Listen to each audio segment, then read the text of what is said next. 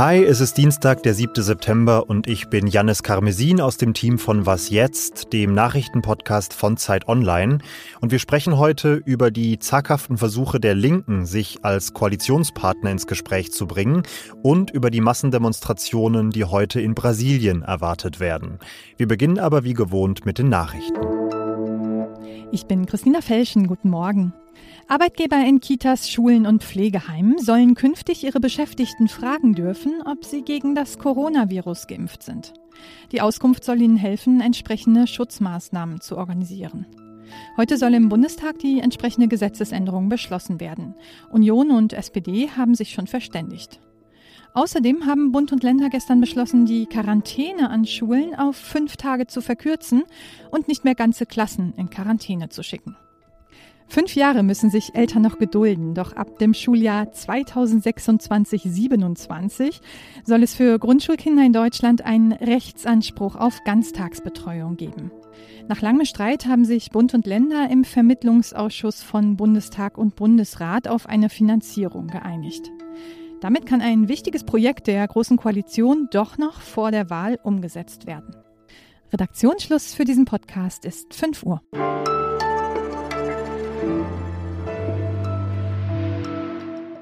Die Linke ist auf Bundesebene seit ihrer Gründung eigentlich ja so die klassische Oppositionspartei, regierungskritisch, sehr unbequem, provokant, gern auch mal übers Ziel hinausschießend. Aber in diesem Wahlkampf bringt sich die Linke tatsächlich so ernsthaft wie bislang noch nie, zumindest auf Bundesebene, für eine mögliche Regierungsbeteiligung in Stellung. Wir wollen ganz klar, dass es einen Wechsel in der Politik gibt. So hat es Co-Spitzenkandidat Dietmar Bartsch gestern gesagt, als er gemeinsam mit Janine Wissler ein linkes Sofortprogramm zur Wahl vorgestellt hat. Ein Mindestlohn von 13 Euro schlägt die Linke darin etwa vor, ein Mindesteinkommen statt Hartz IV, eine Kindergrundsicherung, eine Vermögenssteuer und vieles mehr. Katharina Schuler aus dem Politikressort von Zeit Online ist jetzt bei mir. Und ich frage dich, Katharina, das sind ja erstmal alles wenig überraschende, altbekannte linke Inhalte, sozialpolitisch. Was aber weiter fehlt, ist ein Bekenntnis zur NATO. Und das haben ja SPD und Grüne ganz klar als Bedingung für eine rot-grün-rote Koalition gefordert. Muss man sagen, dafür, dass dieses Papier ja eigentlich ein Werben für Rot-Grün-Rot sein soll, bietet es im Endeffekt zu wenig an? Mm, ja, also es macht eben nochmal äh, deutlich, wo Gemeinsamkeiten auch sind mit Grünen und Linken. Es ist ja tatsächlich so, dass es an relativ vielen dieser Punkte auch Übereinstimmung gibt, zum Beispiel was eine Überwindung von Hartz IV angeht oder eben den Mindestlohn, den Grüne und SPD zwar nicht auf 13, aber auf 12 Euro erhöhen wollen. Aber der neuralgische Punkt ist natürlich, das hast du gesagt, es wird kein Wort zur NATO darin verloren. Insofern ja, muss man wirklich sagen, dieses Papier ändert aus, an der Ausgangslage erstmal nichts. Ja, und es ist ja nicht nur die Position zur NATO. Die Auslandseinsätze der Bundeswehr sind für die Linken nach wie vor auch ein absolutes Tabu. Da sagen sie, ist eine rote Linie für sie. Da werden sie nicht mitgehen als Regierungspartei. Also meinem Eindruck nach ist da in wichtigen Fragen relativ wenig Kompromissbereitschaft für eine ja doch recht kleine Partei. Denkst du, dass die Linke sich da im Ernstfall nochmal irgendwie bewegen würde, Kompromisse eingehen würde, um ein linkes Bündnis, ein Bündnis links der Mitte zu ermöglichen? Ja, also ich glaube, gerade bei dem Thema Auslandseinsätze wird es mit den Linken wahrscheinlich keine Kompromisse geben, denn das gehört äh, zu den roten Haltelinien, die sie in ihrem Erfurter Grundsatzprogramm festgelegt haben, dass sie sich nicht an einer Regierung beteiligen, die Kriege führt oder eben Kampfeinsätze der Bundeswehr zulässt. Jetzt in dem Papier, wenn man sich's anguckt, steht ja da drin, äh, auch deshalb wollen wir militärische Auslandseinsätze beenden. Das klingt jetzt ein bisschen so, als ob das ein bisschen weicher formuliert wird, weil da das Wörtchen alle fehlt. Ja, da könnte man ja dann sagen, okay, wenn man vielleicht den einen oder anderen Auslandseinsatz beendet, hat man das Ziel auch schon erreicht. Aber das ist vielleicht auch schon überinterpretiert. Also ja, auch an diesem Punkt würde es bestimmt sehr schwierig werden, die Verhandlungen, genauso auch was eben die Forderung der Linken angeht, den Rüstungsetat äh, weiter zu senken. Jetzt hört man aus der Linken regelmäßig, ja, es gibt Diskrepanzen mit Olaf Scholz, aber mit der SPD als Ganzes werde es gut klappen, vermutet man. Und da stehen ja tatsächlich viele eher linke Köpfe an der Spitze mit Kühnert, Esken, Walter Borjans. Ich frage mich trotzdem, ist das tatsächlich vorstellbar, dass eine Partei eine Koalition durchdrückt, mit der sich ihr eigener Spitzenkandidat, Schrägstrich Kanzler, schwer tun würde? Naja, ich glaube auch, dass sich die Linken da ein bisschen Illusionen machen. Einerseits stimmt es natürlich, dass es in der SPD relativ viele Leute gibt, die auch einem Linksbündnis offen gegenüberstehen. Aber ähm, wenn Olaf Scholz das Wunder vollbringt, muss man ja wirklich sagen, diese Wahl zu gewinnen, womit ja am Anfang des Wahlkampfs überhaupt nicht äh, zu rechnen war, dann ist er der neue starke Mann in der SPD und dann wird er dort auch die Linie vorgeben können. Und ehrlich gesagt, wenn er Kanzler würde und eine zentrale Bedingung, die er vorher aufgestellt hat, aber nicht erfüllt wäre, dann wäre auch von Anfang an geschwächt. Also das kann er sich eigentlich nicht bieten lassen. Alles klar, danke dir, Katharina. Gerne.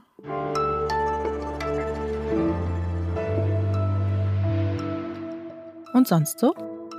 Mein Kollege Fabian Scheler hat an dieser Stelle in der vergangenen Woche schon mal so ein paar Fragen formuliert, die in seinem persönlichen Valumaten eine Rolle spielen müssten. Und das war dann zum Beispiel diese hier. Sollten Basilikumtöpfe in der Küche schon nach einem Tag verwelken dürfen? Mit einem ganz ähnlichen Spirit hat jetzt auch das Satiremagazin Der Postillon einen eigenen Valumaten nachgelegt. Da wird zum Beispiel nach der Haltung zu einer Mindestgeschwindigkeit von 210 km/h auf deutschen Autobahnen gefragt oder auch, ob man Nord Stream 2 eigentlich für viel zu lang und viel zu dünn hält. Wenn Sie keine ernsthafte Wahlempfehlung erwarten, dann kann ich das nur empfehlen. Es macht auf jeden Fall Spaß. Den Link packe ich Ihnen in die Show Notes.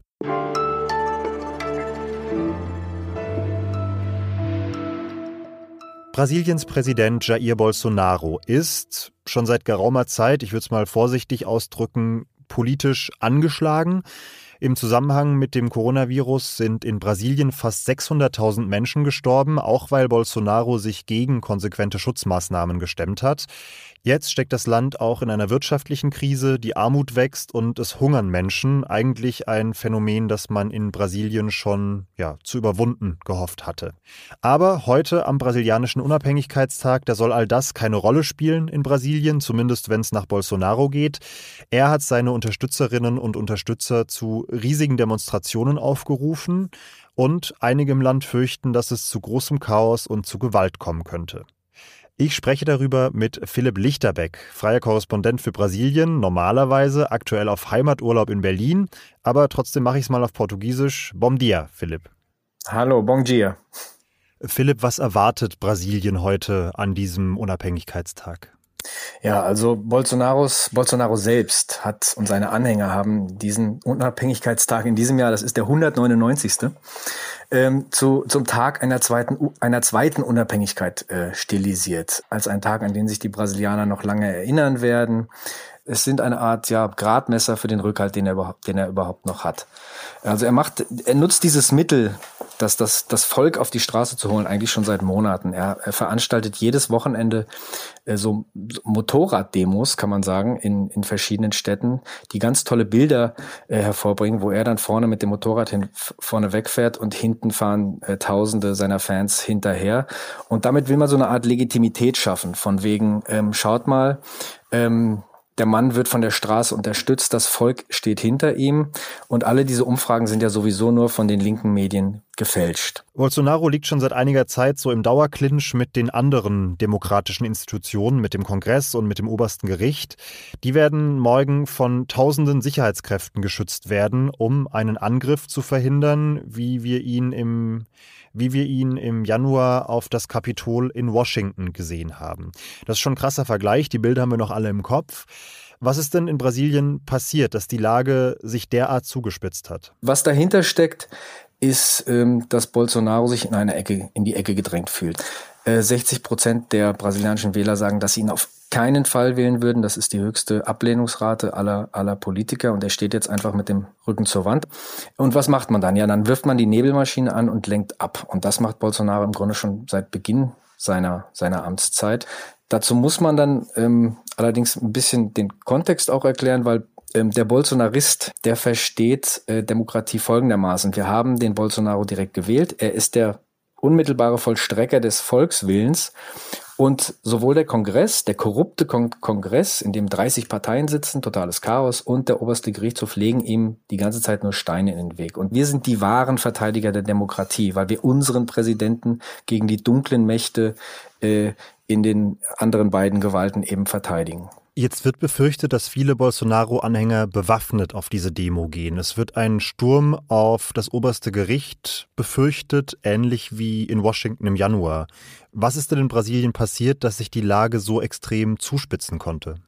Also die, man braucht, um einen Putsch zu machen, ja immer einen Anlass. Und was befürchtet wird, ist, dass es zu Gewalt kommen kann und Bolsonaro dann diese Gewalt dazu nutzt, eine Art äh, Ausnahmezustand auszurufen und sich sozusagen selbst ähm, zu ermächtigen, die, die anderen Gewalten außer Kraft zu setzen oder auch mit ihm treuen Militärs vorzugehen. Das ist alles sehr, sehr, sehr, sehr vage. Aber man sollte Bolsonaro, äh, meine ich, auch beim Wort nehmen. Er hat wörtlich gesagt, dass ähm, diese Märsche ein Vorspiel zu einem notwendigen Gegenputsch gegen den Kongress und das oberste Gericht äh, seien. Er hat behauptet, dass die brasilianische Verfassung eine kommunistische Verfassung sei ähm, und behauptet so ähnlich wie Donald Trump, dass der gesamte Apparat sich gegen ihn verschworen habe. Das hat er im August gesagt. Mittlerweile hat er dann, oder in der Zwischenzeit hat er dann seine Töne auch wieder etwas gemäßigt.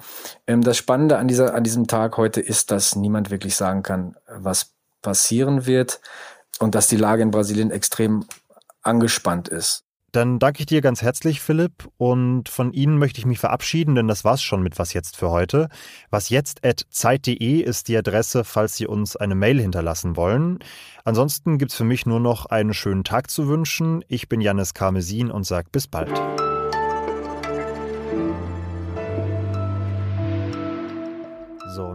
Empfiehlt der Postiomat folgendes den Status quo. Ich sollte meiner Stimme daher irgendeine Langweilerpartei aus der politischen Mitte geben, zum Beispiel CDU, FDP oder SPD.